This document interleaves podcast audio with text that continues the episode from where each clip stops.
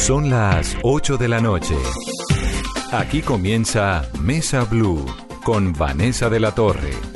Son las 8 en punto. Bienvenidos a Mesa Blue. Nuestra invitada de esta noche es de lujo. Ella es actriz, es activista, es una mujer súper comprometida con una cantidad de causas que ha ido adquiriendo a lo largo de su vida. Es creativa, es talentosa es incansable. Es Alejandra Borrero y me da mucho gusto tenerla, Alejandra. Bienvenida. Gracias, muy feliz de estar aquí y un saludo para todos los oyentes. Bueno, Alejandra acaba de inaugurar, está en ese momento en casa de Fármacos, ¿no? Fármacom, la obra con la que abrimos nuestra casa hace más de 10 años, ya más de 300 funciones y, y bueno, vamos a hacer una pequeña temporadita de, de, obras que he hecho y entre esas, bueno, viene Fármacom de nuevo, una pieza... Esta es una de sus consentidas. ¡Oh! Que Fármaco es de esas obras, hoy estaba diciendo, ay Dios, tengo que pedirle permiso a Mayolo para volver a coger esta obra, porque no es cualquier chiste, es una obra muy, muy fuerte, es una obra que no existe otra, no hay comparación realmente, eh, ver a un genio que que puede descarnar su alma en medio de las drogas es, es, realmente impresionante. Y Mayolo me da la posibilidad de recrear esa vida eh, y de volverla a ver cada vez. Y es muy impresionante sabes la primera al, al, principio las primeras funciones por supuesto estaban cargadas de todo el dolor y la tristeza de la pérdida de, la, de, de la muerte de Mayolo y por supuesto yo le había eh, él me había llamado para que hiciéramos la obra y, y yo no fui a un almuerzo que, que, me había en el que había íbamos a hablar sobre cómo hacerla y al otro día se murió ah. así que estaba cargada además de esa culpa de esa sensación mm. y ¿Ya y cada día poco a poco o no? es otra cosa diferente por supuesto que sí pero lo que no se le ha quitado y creo que no se le va a quitar nunca es esa pasión esa admiración y esa cosa tan fuerte que ha tenido con Mayolo siempre, Por ¿no? supuesto, él fue mi mentor, él fue el que me enseñó a actuar, él fue el que me mostraba en cámara cómo podía, lo que era yo, y yo me miraba, yo, yo hice eso, yo soy capaz de hacer eso, wow. Y realmente Mayolo me sacó, y, y, Mayolo me dio como un norte en la vida. Mayolo era un hombre que conocía a las mujeres profundamente, que hablaba de lo que está debajo de las enaguas, y es de lo que me gusta hablar. Alejandra, ¿hace cuánto se murió Mayolo?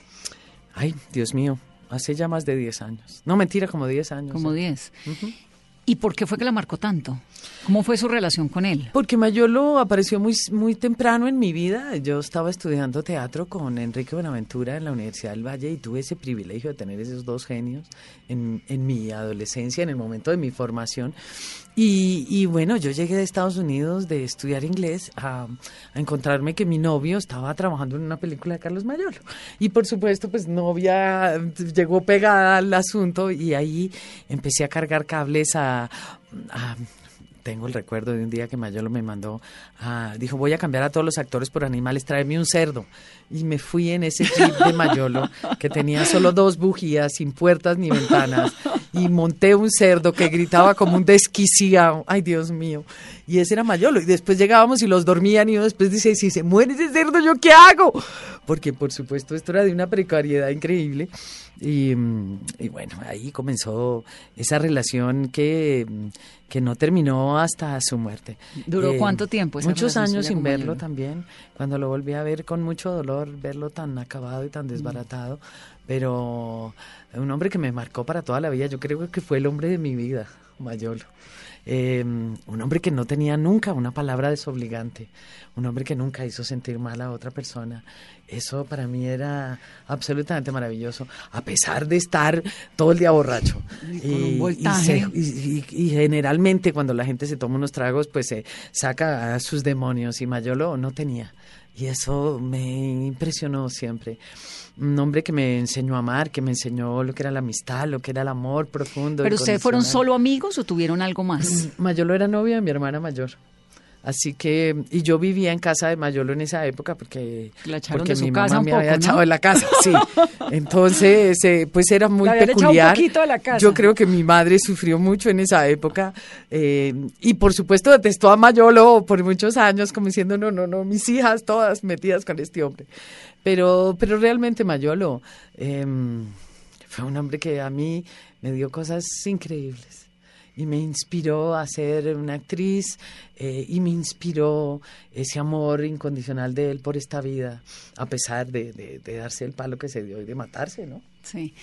Eh, a usted le tocó una época pues muy especial porque era Enrique Buenaventura, le tocó Sandro Romero, le tocó Jorge Alitriana, le tocó Mayolo. ¿Ha cambiado en algo la vida del teatro, de las tablas, de las inquietudes que usted vivió en esa Cali a lo que hay hoy en día? Por supuesto, y gracias a Dios ha cambiado, ¿no? Porque es que, bueno, yo era increíble, porque en esa época, en los 80, añorábamos los 60 y hubiéramos querido ser los hippies de los 60 y toda esa época y esa locura. Pero eran los hippies de Y los cuando- 80. Y cuando fuimos a ver, éramos los hippies de los 80 y Claro. realmente fuimos una generación que fue todo un ícono. Y yo recuerdo momentos increíbles de, de, de nuestra vida en los 80s y los 90s y el, el descaro. El descaro de vivir, eh, la irreverencia, la impertinencia, eh, esas cosas de juventud tan deliciosas. Eh, hacer una serie que estaba en prime time improvisada. Que era azúcar. durante seis meses, tirar los libretos y decir qué hacemos y, y, em, a quién matamos y bueno, esto es- ustedes no se pueden imaginar.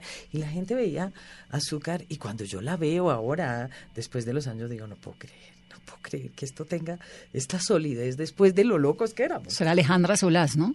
Yo era Caridad Solás. A Caridad Solás. Caridad Solás, un personaje precioso. Sí, Alejandra me- Borrero, Caridad que Solás. me dio además. Que era una mala. cosa- no, y me dio una cosa muy divertida que le voy a contar. Em, los hombres de este país, en esa época, quedaron enloquecidos con Caridad Solás. Y es el momento en que me encuentro con hombres que en este momento están en unos puestos muy importantes del gobierno y de todo, y que les tiembla así la boca y me dicen, usted era mi amor platónico, y yo me muero la risa. Pero ¿por qué si era tan pues, perversa? Está, a los hombres les gustan las mujeres fuertes. ¿Fuertes o perversas? Fuertes, fuertes. Y Caridad Solas era una mujer muy fuerte. Más que perversa, era una mujer muy golpeada.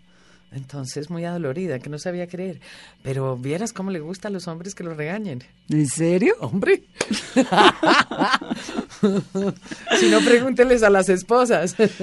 Pues yo sí creo porque yo soy regañosísima y no me va mal.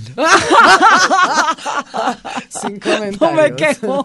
Sin comentarios. Alejandra, y entonces ustedes eran los rebeldes de los 80 que querían ser los, del- los de los 60 y hoy en día, no sé si todavía exista, porque pues obviamente no es mi mundo, pero todavía existe, hoy en día se ha reinventado de alguna forma esa bohemia mezclada con el talento, con la noche, con la improvisación, con toda esa magia y sobre todo con esa rebeldía que había en la época cuando usted era joven. Yo creo que cada época trae su afán, ¿no? Y que los ochentas traían un afán que, y que ahora viéndolo en retrospectiva uno no se puede imaginar todo lo que estaba pasando por, en el país y que no nos dimos cuenta. eh, por estar tan jóvenes y tan salvajes, pues, y de estar de fiesta como estuvimos en los ochentas, y este mundo acabándose, y Colombia desbaratándose. Mm, así que mm, mm, yo creo que mm, la juventud eh, necesita eh, la rebeldía, necesita pararse en un lugar diferente y, y- y yo veo la gente joven de ahora que está en un lugar tan, tan eh, impresion- impresionantemente diferente al que tuvimos nosotros. Pero se están parando. Posiblemente. A mí me preocupa mucho cómo señalamos a los jóvenes y cómo los eh, les decimos cuán eh, no están todavía bien parados. ¿Cuándo estuvimos bien parados? No, pues no, no ni, ni estamos. Listo, seguramente todavía estaremos aprendiendo a pararnos, pero sí, creo que tenemos una juventud de... mí Es una juventud inquieta intelectualmente la de ahora. Usted que se mete con tantos jóvenes que No. en casa No. eh, tiene No, estos teatros, tiene. es que eso quería montarle porque usted me dice no, es que el, el país de los 80 se estaba desbaratando. Bueno, ¿y el de ahora? El de ahora es la consecuencia de todo esto también, ¿no? ¿Se acuerda ese país costumbrista que teníamos? Esas telenovelas, por decir algo. La Casa de las Dos Palmas. La Casa de las Dos Palmas, eh, no sé, pe- por de- digamos, eh, novelas que eran realmente costumbristas. Y esa era nuestra Colombia, todavía tenía todos esos ingredientes. Ahora eso es absolutamente, eh, eso desapareció profundamente. Pero porque Y también está Colombia cambiando todo con el, el Netflix, con los millennials, con la llegada de las redes, ¿no? Claro, con la información y con la capacidad. Bueno, yo creo que ahora la gente está súper desinformada y, y increíblemente tiene la posibilidad de informarse de lo que sea. Pero, pero siento que entre los alumnos de la escuela, entre los chicos, eh, ponen una, proyectos y ni siquiera se dan cuenta si esto ya está hecho y yo, como les digo, ya todo se pensó. Ya todo, todo está inventado. Mm. Entren y miran. ¿Pensaste esto? Mira a ver quién ya lo hizo. Porque, porque realmente hay que reinventar, hay que, hay que mm, hay que ser serios en ese sentido y como artistas hay que tener cuidado porque mm, a veces pensamos que, que mm, la vida la inventamos nosotros hace ocho días y hace muchos años mm. que esto está eh, caminando, así que hay que tener respeto por... por eh, y me impresiona mucho que a pesar de tener las posibilidades en la mano, no, no busquen y no... Y no Falta curiosidad. Yo creo que falta curiosidad y hay una cosa como de egocentrismo de como de personaje, ¿no? no necesito ser nada porque solamente de ser divertido en las redes ya soy suficiente. Sí, y, se ha roto mucho esta educación eh, que a mí me gusta mucho, ¿no? Esta educación eh, mm. Eh, yo creo que estamos eh, llevados a, otro tipo de educación, si no, todo se va a acabar, las universidades se van a acabar y, y los colegios también, los niños no quieren ir a este tipo de colegios ya. Pero usted tampoco le gustaba la universidad. No, ni el colegio, no, a la universidad me gustó, no, no me gustó. el colegio no me gustó, pero ya cuando entré en la universidad eh, actuar era lo que quería, así que eh, hice cinco años de carrera en una universidad que era absolutamente teórica, donde las tablas, que era lo que yo quería tener, no lo tenía, y por eso después construí, hice una escuela donde Tabloski era lo principal y los chicos han aprendido sobre las tablas y verlos ahora. Hay exalumnos que están haciendo cosas maravillosas, me, me llena de orgullo y, y, me, y me hace sentir que, que estaba bien pensar en, en que, mm, este arte hay que aprenderlo haciendo. Alguna vez en alguna entrevista le leí, eh, tal vez en Bocas, que le hizo una entrevista preciosa, donde usted decía que una persona en las tablas aprendía de todo y podía hacer un montón de cosas que no necesariamente aprendía cuando estaba en televisión o no necesariamente aprendía cuando estaba frente a una cámara, pero que las tablas, que el teatro le daba un montón de componentes. Eh, pues que los demás escenarios tal vez no. ¿Lo sigue pensando? Por supuesto. Las tablas hacen a los actores. Un actor que solo ha hecho televisión no es actor. ¿Por qué? Porque no se ha enfrentado al público. Y solo cuando tienes ese candelazo de enfrentarte al público tú que presentas y mm. que te das cuenta lo que es pararte enfrente a Tres mil personas. No, es terrible. Yo me paro frente de una cámara con dos millones de televidentes, pero frente a un... Pero es que una, cámara es este cuadrito. Y aquí teatro. estamos de todas maneras, en, de cierta manera, en una intimidad, a pesar de que sabemos que estamos permeados por una cámara o por un micrófono. Claro, pero no escucha uno los aplausos, ni la chiflos, ni... Ni, tampoco ves a la persona dormida, bostezando eh, o haciendo... O el que nos está oh, insultando en Facebook Live. Entonces, es eh, realmente eh, confrontar el público, sentarse con el público. Además, eh, tener función miércoles, jueves, viernes, sábado. El público del miércoles es diferente al del jueves, al del viernes, al del sábado. Y empezar a sentir cómo coges al público con lo que haces. Fármaco, por ejemplo, me encanta por eso, porque Fármaco tiene unas cosas profundísimas. La gente se va y lo volteo con un chiste y la gente no lo puede creer, así que mm, esa posibilidad como actriz, esa capacidad de, poder sentir en el otro y poder ver, llevármelo en las emociones y en los sentimientos, es algo que para mí no tiene precio. Pero además, mm, si un actor no ha hecho eso, no sabe lo que es realmente confrontar al público. En cámara, yo estoy aquí, si estamos de una hora, estaremos de una hora, pero en cámara, una escena se demora 40 segundos, 30, mm, una cámara, una escena larguísima, larguísima, cinco minutos. Sí. Cinco minutos no puedes mantener un personaje. Claro que sí lo puedes mantener. Claro. Pero mantener el escenario, mantener la escena durante una hora y mantener el hilito así estiradito para que nadie se aburra, no es nada fácil. Y la improvisada, me imagino, que ahora que me dice que los públicos cambian. No improviso en el teatro. ¿No? No, señora.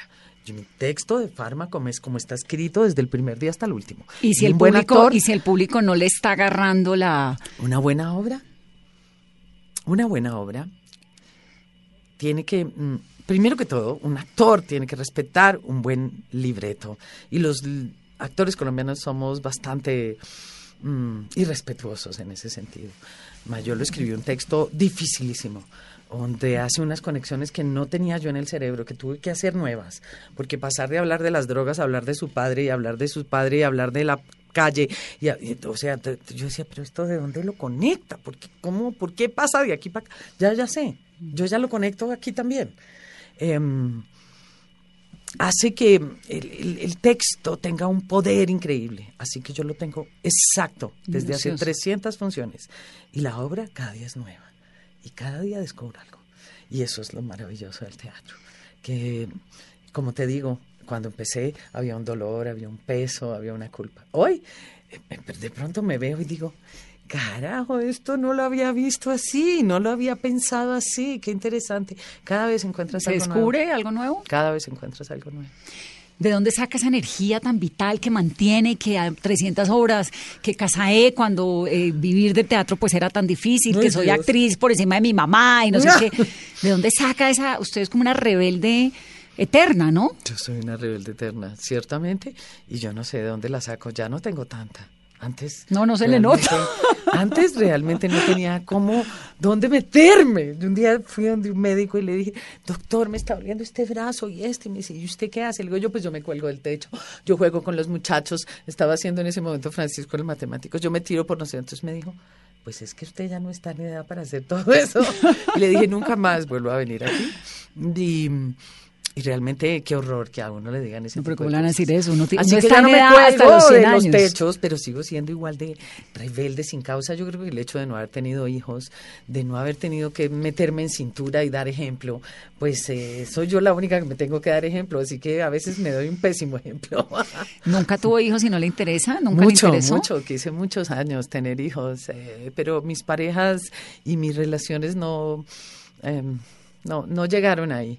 Y, y realmente mi trabajo es un trabajo tan difícil y vi tantos chiquitos sentados en el teatro esperando que los papás terminaran ensayos que yo dije, yo no quiero eso, yo no quiero tener un hijo así. ¿Y se va a casar Alejandra? Por ahora no. Pero tiene una pareja estable hace rato, ¿no? No, no. Ay, no me diga, ¿terminó? Sí. Bueno, esta parte de la entrevista no me voy a meter ahí porque me parece, me despierta un profundo respeto eh, su vida íntima, pero pero pensé que iba a casarse, eso fue lo último que sabía. Sí. Y entonces dejó la maternidad y eso fue una idea que acabó. Uy, dejé la maternidad y por eso he tenido tantos hijos. Tengo todos esos hijos de la escuela, de alguna manera son mis hijos. Em, y cada obra que monto, digamos, todos terminan siendo hijos de alguna manera. Y, y sí, posiblemente esta maternidad extendida que, que no tuve con hijos propios, pero que tengo con hijos ajenos. ¿Y cómo se ve vieja? Arrugada. ¿Cómo me veo vieja? ¿Rodeada de quién? Feliz. Me veo en el mar. Me veo tranquila. Me veo, para mí fue muy impresionante y muy difícil ver a los 20, 30 años a esos actores que yo había visto eh, hacer cosas tan maravillosas en la calle.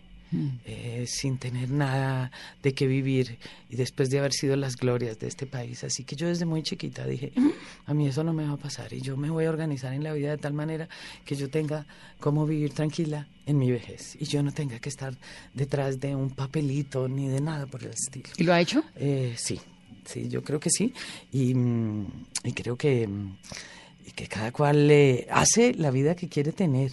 Así que yo he tenido el privilegio en este mundo donde vivimos en guerra por tantos años, eh, ser una mujer exitosa haciendo historias que muchas veces perpetuaban esta violencia horrorosa en el país y todavía mantenían esos imaginarios como como Los Príncipes Azules, etcétera. Sí, pero ya no lo hago. O sea, ya no lo, actúa, pero lo hace. ¿Qué es lo que en hace las novelas? Por ejemplo, no, no hago ninguna escena que tenga tintes violentos. No golpeo a nadie ni permito una escena de esas. En, eh, y generalmente al final de la historia, la protagonista le pega la, al antagonista o generalmente hay ese momento de... Y mis directores, es impresionante, pero se quedan como entonces, ¿cómo lo hacemos, Aleja? Y generalmente lo resolvemos de otra manera. Sin embargo, mm, ando por el país con una charla que se llama Rompiendo Imaginarios de Violencia. Y con, con, ella pido perdón por todas esas novelas que hice que perpetuaban estos benditos imaginarios de violencia, porque realmente no hay derecho no hay derecho. La vida de las mujeres en Colombia es demasiado difícil. Mm. Eh, y las de las mujeres en el mundo. Hoy leía que em, a nivel mundial las mujeres ganan el 60 o el 75% menos que los hombres, a nivel mundial. Y eso es una barbaridad. No, barbaridad. Eso habla de, de mujeres desnutridas, de hijos desnutridos, de menos comida, de menos posibilidades, de menos oportunidades. Ay, impresionante. No, mejor dicho, estar aquí usted y yo, esto es un privilegio. Es un lujo. No, de acuerdo, es un lujo, pero eso no significa que no entendamos los dramas que le ocurren a, a todas las demás, ¿no? Mm. Así que por eso, por ejemplo, hacemos Mujeres Poderosas. Y es, eh, esta fue ya eh, la sexta charla. Y hemos hecho charlas con mujeres empresarias, hemos hecho charlas con, con, em, con artistas, con, eh, con las mm, abogadas. ¿Por qué? Porque queremos inspirar a otras mujeres a, a asumir cargos públicos, a asumir cargos de poder, a mirar el mundo de otra manera no te puedes imaginar lo que es ver ese teatro lleno de mujeres y hay niñas y muchachas, chicas de universidad que lloran oyendo hablar a estas mujeres y, y, oír cómo, por ejemplo, en la charla de las mujeres empresarias, pero no era cualquier mujer empresaria, unas mujeres presidentas de empresa importantísimas que empezaban a develar sin darse cuenta el techo de cristal y, y mostrárselo al público de esa manera fue absolutamente importantísimo. ¿De dónde sale esto suyo del activismo tan fuerte? Sale de un, de un trabajo que comencé haciendo em, que tenía que ver con abuso sexual infantil. Y, esos temas son difíciles. ¿Era una obra de teatro? de tocar, sí, de teatro. Y al ver lo, lo, impactante que fue la obra eh, en el público, empezamos a pensar que teníamos que seguir con este tipo de iniciativas y que y, empezamos a hacer cosas, como cambiar, por ejemplo, eh, el programa de mano por una cartilla, donde decíamos los mitos y las verdades sobre el abuso sexual, y, y los niñitos de los colegios se quedaban leyendo eso, no dejaban una sola cartilla. Yo decía, hmm, qué interesante. Y así empecé, y, y de ahí empezamos, eh, nos sobraron, realmente nos sobraron 10 millones de un proyecto. Y dijimos, ¿qué hacemos con estos 10? Hmm, ¿Qué más hacemos? Bueno, pues hagamos una campaña que se llama Ni con el pétalo de una rosa. En un año la campaña costó mil 500 millones. Eh, supimos, porque por supuesto no nos dieron ni un peso, pero lo que salió en prensa, lo que logramos que se publicara, eh, sumando todo lo que había salido alrededor del tema y lo que tocamos a la gente y cómo empezaron a hablar los, la prensa, eh, los periódicos. Mira, nos fuimos, fue la cosa más cómica, nos fuimos con una ya existía el iPad y todo. Yo no sé por qué yo me fui con unos cartoncitos y le iba mostrando a cada uno de los presidentes de, de, empresas, de periódicos, de revistas, lo que estaba pasando con la mujer. Y todos me decían, pero ¿cuándo a las mujeres? Ay, no, eso no. Sobre todo hombres que no golpean o que no son violentos, creen que, o creían que realmente eso no tenía. Es que, es que uno no se alcanza a imaginar lo que ocurre de verdad con las mujeres. no, es que usted suena exagerada. No, no suena exagerada, es que es así. Porque como no todo el mundo le pasa. Y ahora que me dice eso, usted no se puede imaginar lo que ha pasado con las mujeres en el conflicto armado colombiano. Mm. O sea, la manera en que se traspasó a las mujeres. Sí, es una barbaridad.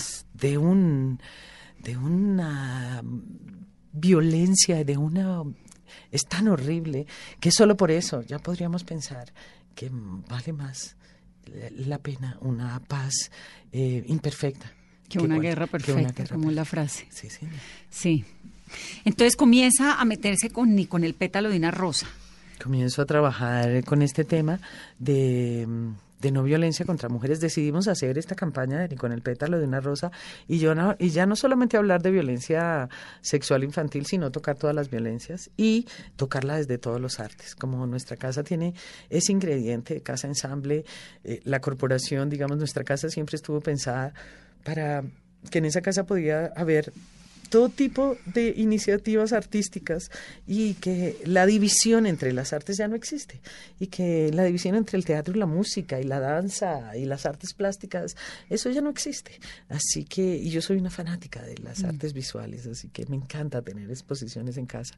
Y y bueno, decidimos trabajar por medio de todas las artes y comenzamos con esta muñequita. Hicimos un diseño de cuatro momentos de artísticos y comenzamos con esta muñequita, de la cual alcanzamos a tener más de 1.500 muñecas eh, de mujeres, eh, de comunidades, porque esto lo convertimos en un taller pedagógico para hablar sobre violencia.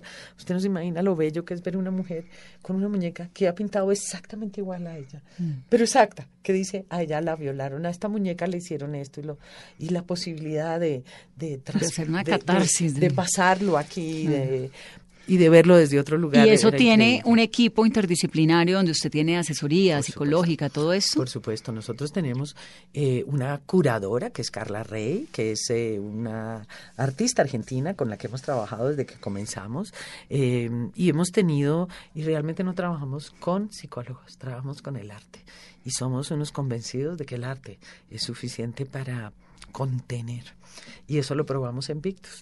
Eh, trabajamos. Victus fue impresionante. Todavía ¿Alguna vez la van a volver a montar? Sí, estamos, seguimos trabajando con Victus y la idea eh, es que Victus la vean todos los colombianos. Victus es, eso, le iba a decir, Victus es para que la vea todo el país, es como la exposición de Chucho Abad. Exactamente. Que lo tiene que ver todo el mundo. Exactamente, yo le agradezco que me diga eso porque realmente es la memoria viva de la mm. guerra y si yo hubiera montado Victus ahora, seguramente sería una obra totalmente diferente y me preocupa mucho, yo que viajo el país entero, que la memoria de esta guerra se está perdiendo y que las cosas se vuelven mitos, porque lo que está escrito y del trabajo que se ha hecho de, recoger la memoria del conflicto armado ha sido muy importante, pero los colombianos no leemos, a pesar de, de la Feria del Libro y la cantidad de gente que hay y que va a la Feria del Libro, los colombianos no leen.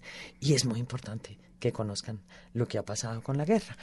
Hemos tenido la posibilidad, por, ejemplo, de presentársela, ahora se la vamos a presentar a policías, y hemos tenido la posibilidad de presentársela a militares, pero también a muchachos de colegio y de universidad, y ver que esos muchachos no tienen ni la más mínima idea. Ni, pero ni la más este mínima idea. Es, impresionante. muy pavorosa, porque ellos son los que no pueden dejar que esto se repita. Así que ellos tienen que conocer lo que pasó. ¿Qué pasa si, un, si alguien está oyendo este programa y dice, yo quiero tener Victus? Yo quiero tener Victus. Quiero verlo, quiero hacerlo. Contáctenos. Estamos eh, queriendo que mucha gente venga a ver Victus. Estamos tratando de tenerla los, martes en Casa E y, y, bueno, muchas veces la abrimos eh, libre hacia el público eh, porque nos importa mucho que la gente venga a despolarizarse, a sacar de esta de la mente el conflicto y a ponerlo en el corazón. Victus son relatos de guerra sobre el escenario. ¿Cuántas personas actúan en Victus? Bueno, somos eh, 17 personas, estamos eh, militares y policías, mm. paramilitares, guerrilleros de Todos son víctimas, ¿no? Y víctimas eh, del, eh, víctimas civiles. Y, y, eso fue lo que descubrimos. Por Pero supuesto, todos, son actores eh, pues real, digamos, son policías, fueron de la guerra, sí señora. Exacto. Y ahora somos la familia Victus. Cuando monte la próxima temporada, ¿me cuenta? Pero me dice que lo va a tener los martes, ¿no? Por supuesto, le cuento y le aviso porque la idea... ahora vamos a ir a Medellín y la idea es poder llevar esta obra por toda Colombia. Para que, además, decirle en ese programa, recordarle a la gente, mire, ya está Victus en Casa de, porque honestamente creo pues que hay que verlo, o sea, que, es como la exposición de Abad, que hay que verlo y punto, ¿no? Es como yo creo que es el trabajo más serio que he hecho en mi vida y que conjuga, digamos, toda la pedagogía y el trabajo que hemos hecho durante estos 10 años en, en eh, porque una cosa es la campaña hacia afuera y todo lo que todo lo que le mostramos al público y ahora viene el festival y vamos a hacer muchas cosas y, y la idea es masificar el, em, el, eh, el, discurso, que es tan difícil, porque es que el tema de violencia contra mujeres nadie quiere hablar nadie de eso. Quiere hablar el tema de, de abusos, ay, no, qué horror que hablamos de eso. Entonces yo el 25 de noviembre, que es el Día Mundial de la No Violencia contra las Mujeres, tenía que salir por todo Colombia, a donde fuera, a ser, mejor dicho, pero ni el 24 ni el 26 querían hacerlo.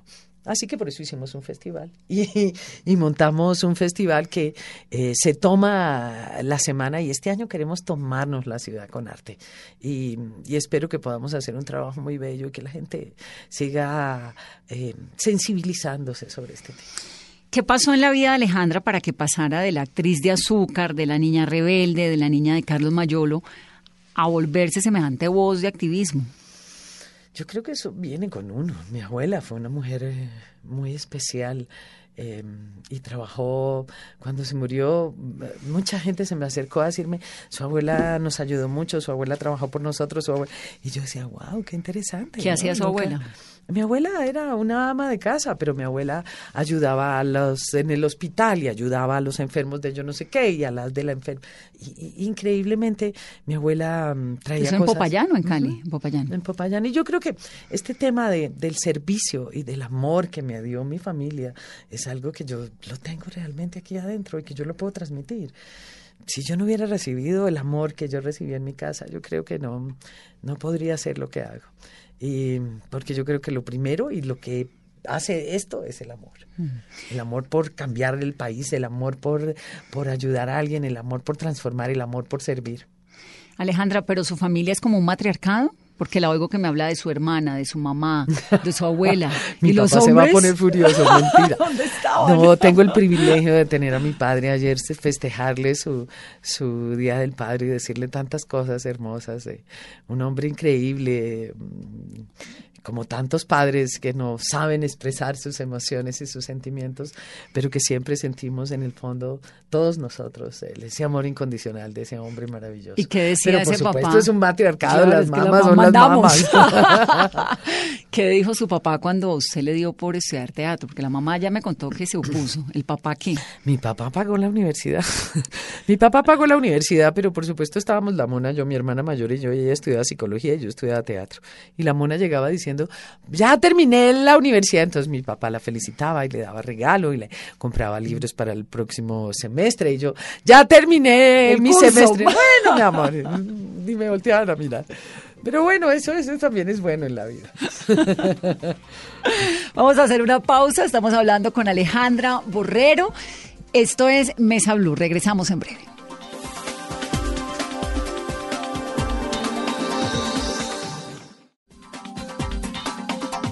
Estamos hablando con Alejandra Borrero. Esto es Mesa Blue.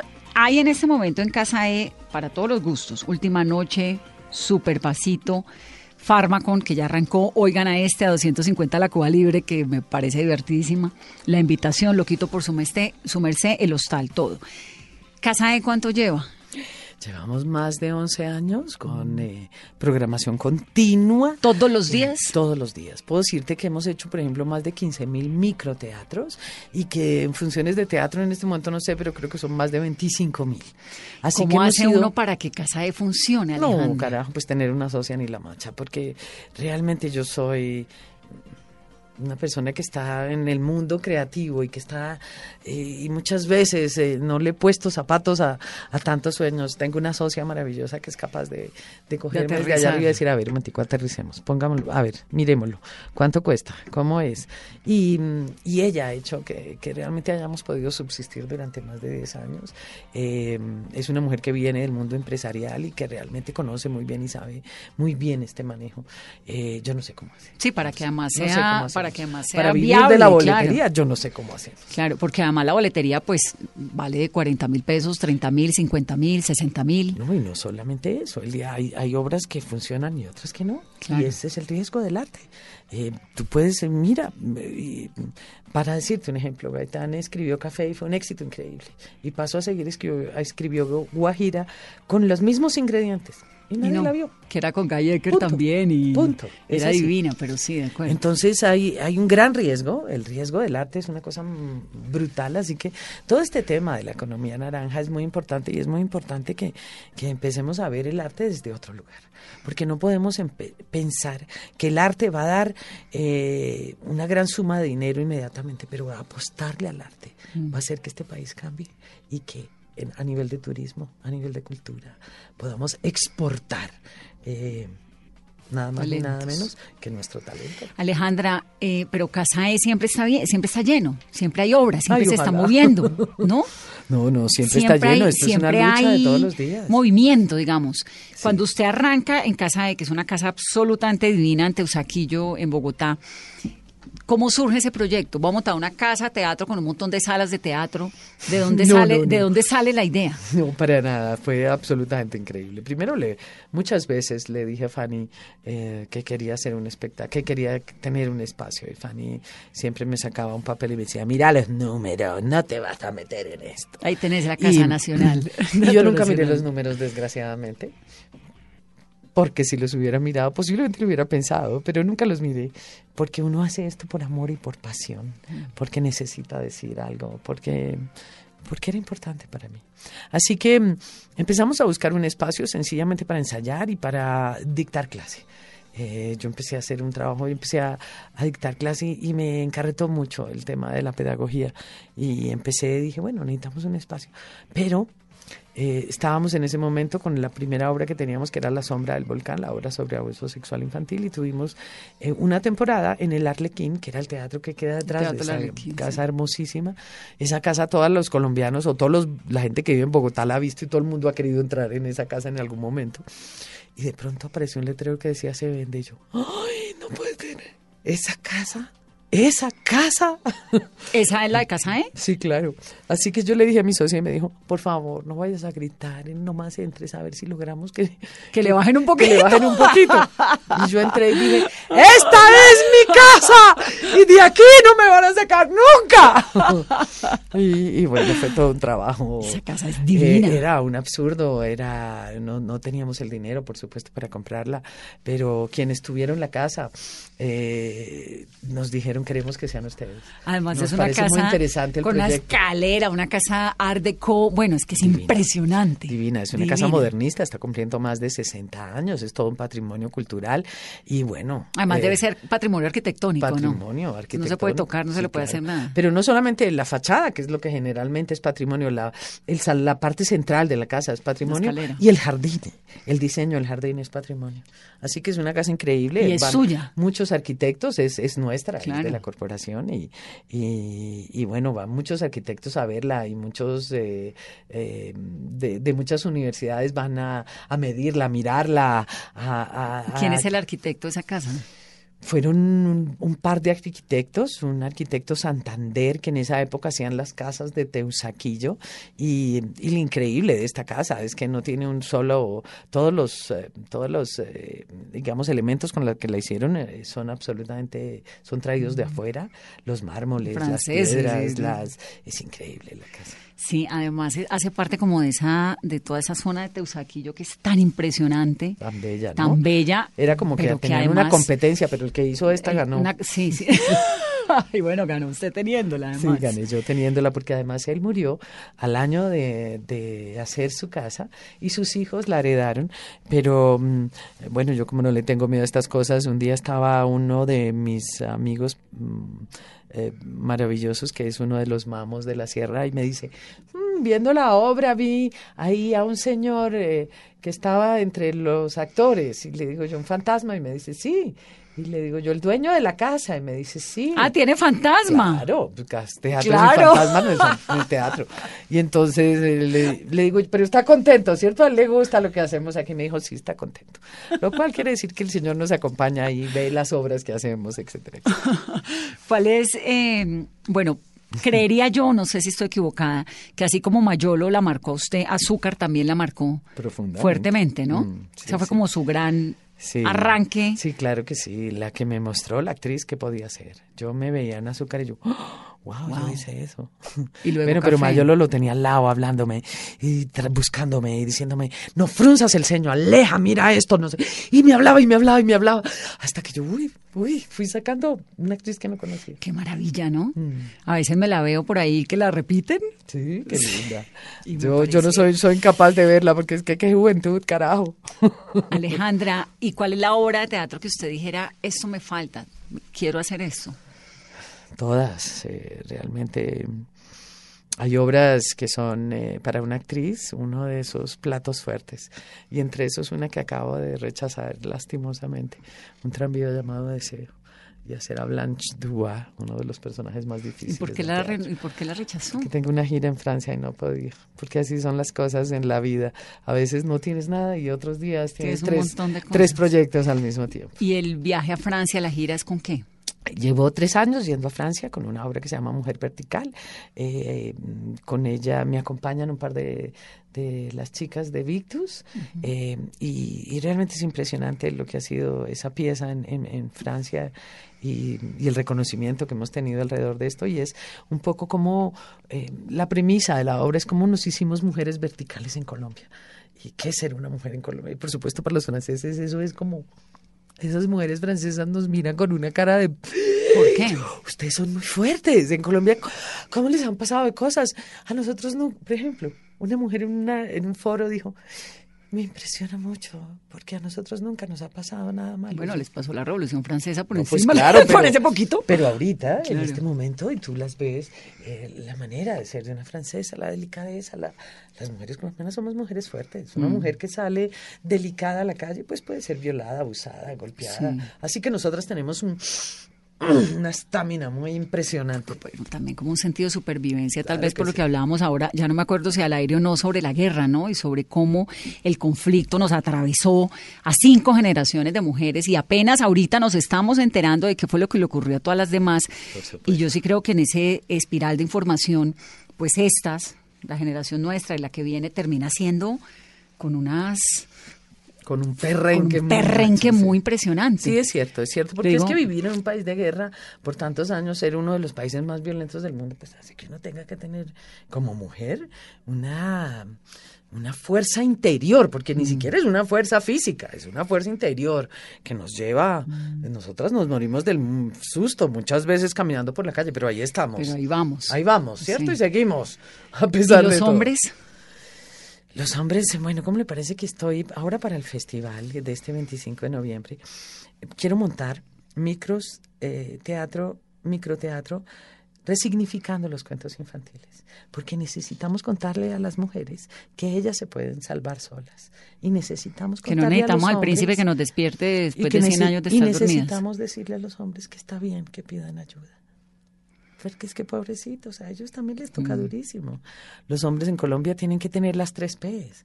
Entonces tienen que ser proveedores, procreadores, protectores. Y si un hombre viene y no quiere tener hijos, no es hombre.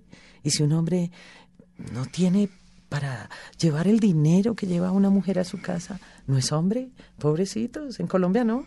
Y conozco parejas de hombres que se quedan en su casa y que la señora es de eh, que tiene todo el éxito por fuera y él cría a los hijos en otras partes del mundo. En Colombia es posible, ¿no? Todavía. Así que todo esto hay que irlo cambiando y transformando. ¿Cuál es el límite del feminismo para que no, no ocurran estos cambios de roles, para que los hombres no terminen sintiéndose eh, a veces aplastados o, o, lo que ocurre que tengan la necesidad de decir es que a mí me pasa esto y no lo hagan. Porque, al lado, porque una sociedad muere tan fuerte. Me impresiona mucho. Y es, entre comillas, la debilidad de los hombres. Yo hago una charla que se llama Rompiendo Imaginarios de Violencia, donde hablo sobre las estadísticas y cuento qué es lo que pasa en este país.